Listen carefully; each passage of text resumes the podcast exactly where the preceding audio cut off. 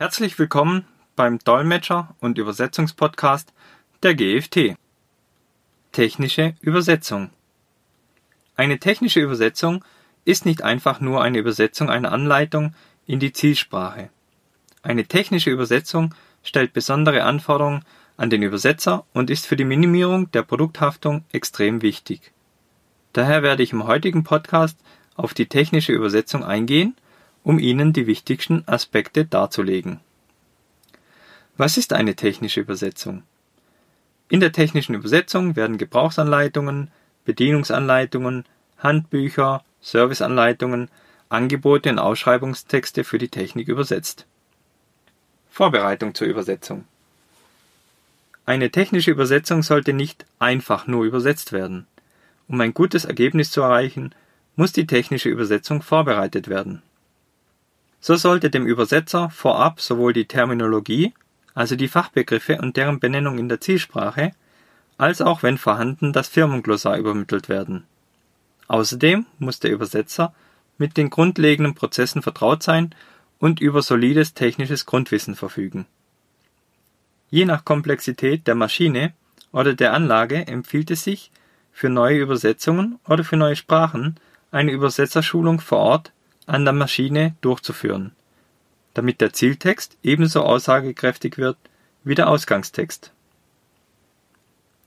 Hierdurch erhält der Übersetzer Einblicke in die Funktion und die Abläufe der Maschine oder die Abläufe des Fahrzeugs und ist auch mit deren Eigenheiten oder Neuerungen bestens vertraut.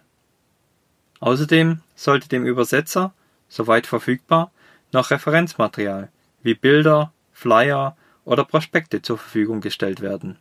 Also alles, was dem Übersetzer helfen kann, die richtige Bezeichnungen zu finden und die Anlage oder das Fahrzeug korrekt zu beschreiben. Was ist noch bei der technischen Übersetzung zu beachten? Vor der technischen Übersetzung sollte durch die Recherche für das Zielland die Zielsprache oder falls gefordert die Zielsprachen klar sein.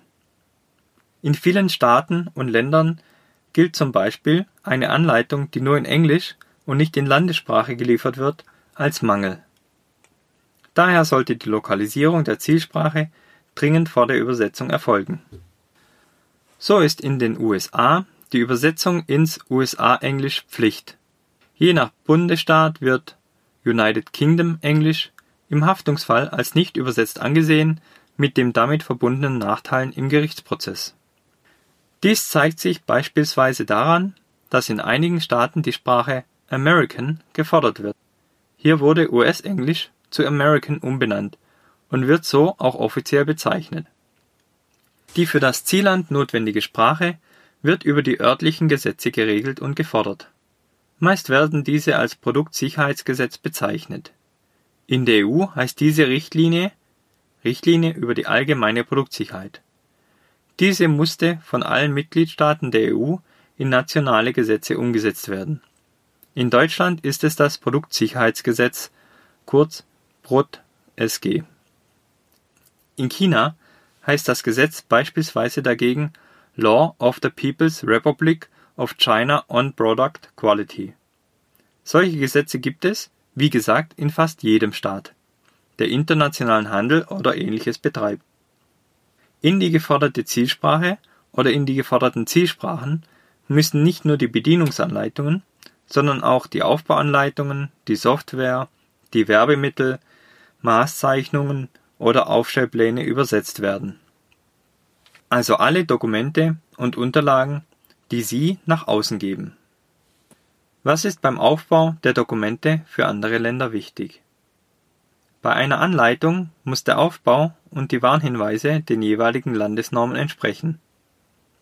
So müssen zum Beispiel für Amerika die ANSI-Symbole in der Anleitung enthalten sein. Außerdem sollte darauf geachtet werden, dass manche Sprachen eine deutlich größere Lauflänge haben. Zum Beispiel beim Russischen muss das Dokument so gestaltet werden, dass eine doppelte Lauflänge das Dokument nicht verzerrt oder Tabellen unleserlich gestaltet was passiert in der technischen Übersetzung mit den Maßeinheiten? Die Maßeinheiten müssen je nach Norm des Ziellandes entweder durch die dortigen Einheiten ersetzt und umgerechnet werden oder zusätzlich hinter dem metrischen System angefügt werden. Dies ist besonders für die Reduzierung der Haftungsrisiken von großer Bedeutung. So gilt in Amerika das angloamerikanische System. Anbei ein paar Beispiele für die gängigen Maßeinheiten und Gewichtseinheiten. Ein Kilometer oder 1000 Meter entsprechen in Amerika 0,62 Miles. Ein Meter entspricht 3,28 Feet. Ein Zentimeter entspricht 0,39 Inch. Ein Millimeter entspricht 0,039 Inch. Ein Liter entspricht 1,057 Quart. Eine Tonne oder 1000 Kilogramm entsprechen 1,1 US-Tons. Was ist in der technischen Übersetzung mit Abkürzungen? Auf Abkürzungen sollte in der Übersetzung so weit wie möglich verzichtet werden, da der Übersetzer diese richtig interpretieren muss und es im Zielland nicht immer eine synonyme Abkürzung gibt. Grundsätzlich muss bei Abkürzungen für den Übersetzer in einem Glossar die Abkürzung erklärt werden und vorgegeben, ob diese übernommen werden oder neue zielsprachliche Abkürzungen gefunden werden müssen. Wenn Sie Fragen haben, die bisher noch nicht im Podcast behandelt wurden, können Sie diese gerne per E-Mail an m.binder.gft-online.de stellen. Ich werde diese in einem der nächsten Podcast-Folgen beantworten. Vielen Dank fürs Zuhören und bis zum nächsten Mal.